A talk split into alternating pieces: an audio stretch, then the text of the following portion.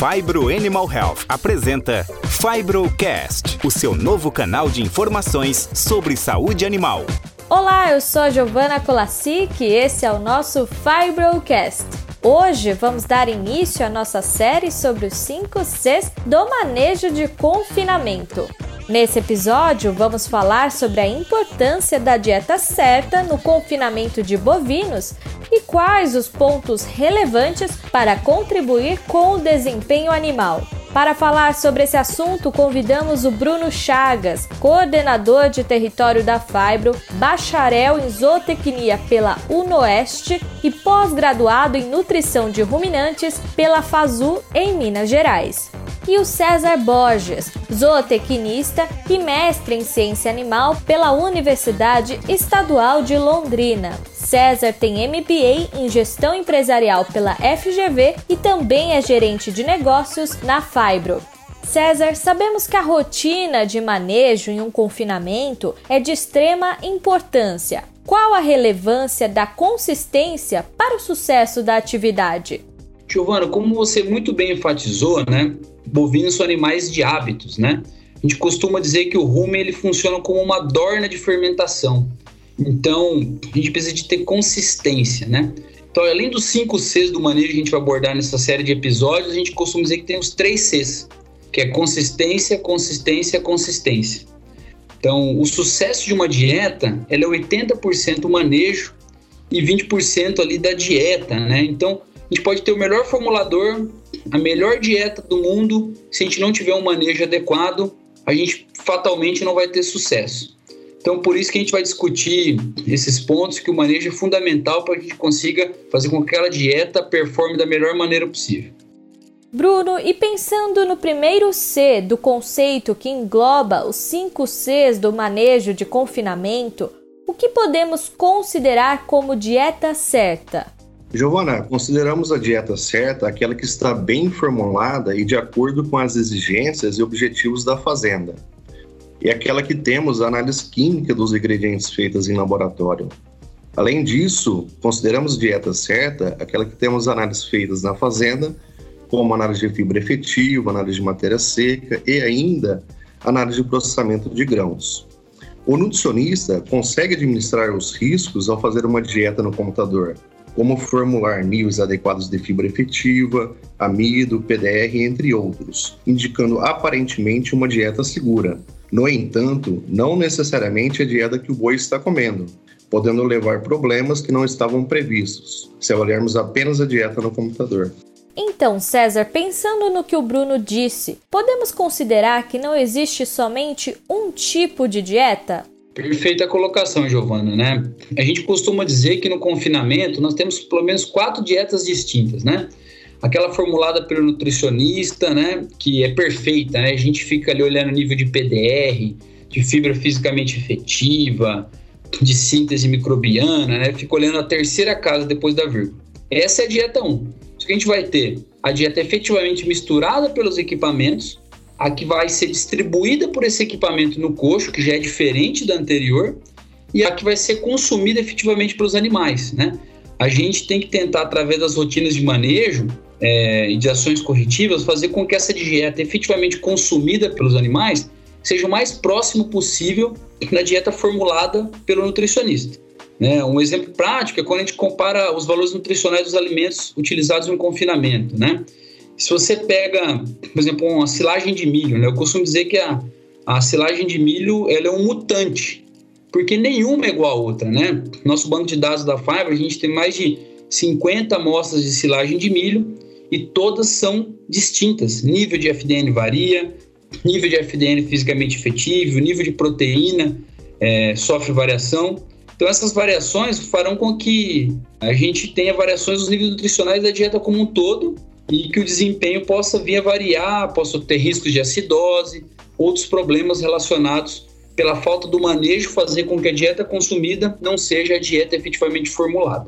Então devemos analisar em laboratório todos os alimentos, César? Esse é um ponto bem interessante, né? Muitas vezes a gente vai a gente se depara na fazenda, a gente chega ou a gente recebe uma solicitação é, de um produtor para, ah, formula para mim, eu tenho silagem de milho, né?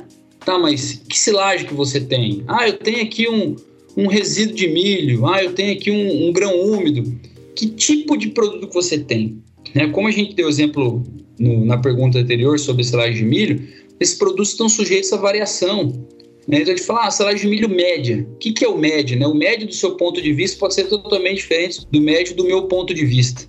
Então, a gente deveria considerar como obrigatório né, fazer esse serviço de ter análise, de conhecer melhor os alimentos, os insumos que vão compor, compor a dieta. Né? A gente pode ter uma silagem de milho com 35 de FDN ou com 50 de FDN. Isso vai mudar tudo na nossa formulação. Então, com certeza, a gente deveria fazer análises é, no laboratório e análise na fazenda desses insumos. Bruno, além da avaliação química dos alimentos, qual outro ponto devemos levar em consideração quando falamos da dieta certa no confinamento? Outro ponto básico que deve ser feito ao buscarmos a dieta certa é a mensuração da matéria seca dos alimentos, principalmente dos volumosos, que deve acontecer numa frequência adequada. A mensuração da matéria seca na fazenda é algo relativamente simples e pode ser realizado através do coaster, microondas ou air fry. Em relação à frequência, posso citar algumas sugestões. Para bagaço de cana, por exemplo, pode ser realizada a análise de matéria seca um dia sim e um dia não.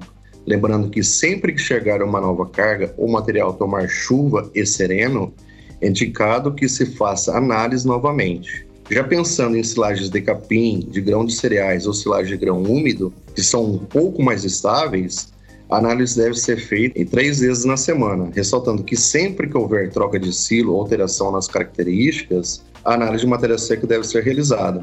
Quando falamos de dieta completa, essa análise pode ser feita um pouco mais espaçada, sendo realizada uma vez na semana e coletando as amostras do começo, do meio e do fim da linha de coxo. Bruno, outro ponto que você citou no início foi em relação ao processamento dos grãos e que essa avaliação pode ser realizada na fazenda. Você poderia comentar um pouco mais sobre essa questão? Isso mesmo, Giovana. Pensando na parte de fabricação, a qualidade do processamento de grãos pode ser avaliada na fazenda. O tipo de moinho que está sendo utilizado, por exemplo, deve ser levado em consideração. O ideal é avaliar se realmente o que estamos obtendo é próximo do esperado e se está ocorrendo o processamento ideal do grão. Isso é possível através da utilização de peneiras, avaliando a proporção dos tamanhos da moagem, o que auxiliará a regulagem e manutenção desse moinho. Além disso, quando temos a informação como está o processamento do grão, conseguimos ajustar na formulação, uma vez que as variações desse processamento podem interferir na taxa de passagem, na taxa de retenção e na taxa de fermentação, e com isso desestabilizar a dieta e interferir no resultado final esperado. César, além do que já discutimos aqui hoje, você gostaria de acrescentar algo em relação à dieta certa nos confinamentos? Gostaria sim, Giovana. Um ponto também que vale ressaltar, que muitas vezes é deixado de lado, é a questão da água. Porque quando a gente pensa em dieta, né, as pessoas tendem a pensar na, na parte de alimentação. Só que o principal ingrediente da dieta de um animal em confinamento é a água, né? O animal bebe cerca de 10% do peso vivo dele em água. Então a gente fala um animal de, de pode aí variar de 40 a 80 litros de água por dia, né? Então, se a gente vai lá e perguntar quantos quilos está comendo de, de matéria seca, qual é o espaçamento de coxo que você tem aqui, o pessoal dá uma aula. Se a gente pergunta informações sobre a água, é, você tem quantos centímetros de coxo de água disponível? Muitas vezes a resposta que a gente recebe é uma interrogação, que não sabe, né? Então a gente tem que começar a avaliar também a parte da água. Se o animal não tem consumo de água, ele não vai ter consumo da dieta. Então, para a gente poder fornecer a dieta certa, a gente precisa garantir um consumo de água adequado, né? Por exemplo, a gente fala em 2,5 centímetros e meio lineares em situações normais de espaçamento de bebedouro. Em situações com estresse térmico, que é muito comum no Brasil, né? a gente vive num país tropical, essa necessidade de espaçamento de bebedouro pode chegar a 7 centímetros lineares por cabeça. Então é algo que muitas vezes é, é deixado de lado e não é avaliado, não é, é levado em consideração, mas que a gente tem que mudar essa percepção. Além de vazão, qualidade de água, limpeza e tudo mais. É uma pergunta que vem frequente do campo para a gente também. É, quantas vezes por semana eu tenho que limpar meu bebedouro, né? Aí a gente costuma usar um, um, o lado mineiro que vem da minha avó. Depende, né? Depende do quê? depende se sua água está ficando limpa. Se sua água está ficando limpa lavando o bebedouro duas vezes por semana, ótimo, são duas vezes. Se você está limpando três vezes por semana e você ainda está tendo uma água é, que não está limpa, você tem que aumentar essa frequência de limpeza. Então, a frequência de limpeza é aquela que você vai fornecer para os seus animais uma água que você teria coragem de beber também. Então, para finalizarmos, qual a maneira mais prática para saber se a dieta está certa? O score de fezes é um bom indicativo, o qual utilizamos uma escala de 1 a 5, onde 5 são as fezes aneladas, que são aquelas duras e ressecadas, parecidas com as de cavalo. Normalmente forma aqueles anéis, enquanto o score 1 são as fezes líquidas, apresentando diarreia com presença de bolhas e ou muco, e normalmente encontramos animais com bunda suja. As fezes que consideramos ideal é aquela com score 3, a qual possui característica amontoada, com 2 a 3 centímetros e consistência de mingau. Ela é levemente pastosa e homogênea, e ao cair ao solo faz um barulho semelhante a um suave bater de palmas. É importante ressaltar também né, que as fezes líquidas, que a gente chama de score 1, né, na maioria das vezes caracteriza animais com processo de acidose ruminal, né? E que com o tipo do nosso milho muitas vezes pode ser confundido com acidose intestinal, né? Acidose secal. Porque o nosso milho, como ele tem uma baixa degradação ruminal, ele acaba passando algumas vezes sem ser digerido e acaba fermentando no seco, gerando produção de muco, mucina, é, bolha nas fezes, né? é, muitas vezes a dieta é formulada de acordo com a exigência de segurança necessária, mas devido a essas faltas de controle, consistência nesses pontos cruciais de manejo que a gente comentou e discutiu aqui anteriormente, a gente pode apresentar, mesmo com a dieta certa, indícios de problemas como acidose ruminal ou secal e queda no desempenho. E chegamos ao fim de mais um episódio. Agradeço a participação dos nossos entrevistados. Bom, pessoal, obrigado por todos que estão escutando o podcast. Espero ter contribuído um pouco mais com o conhecimento de todos. Um abraço. Queria agradecer a todos os ouvintes desse podcast e também espero ter contribuído mais aí no dia a dia de vocês. Um abraço. Esperamos vocês no nosso próximo bate-papo da série em que iremos falar sobre o segundo C dos 5 Cs do manejo em confinamento. Até a próxima!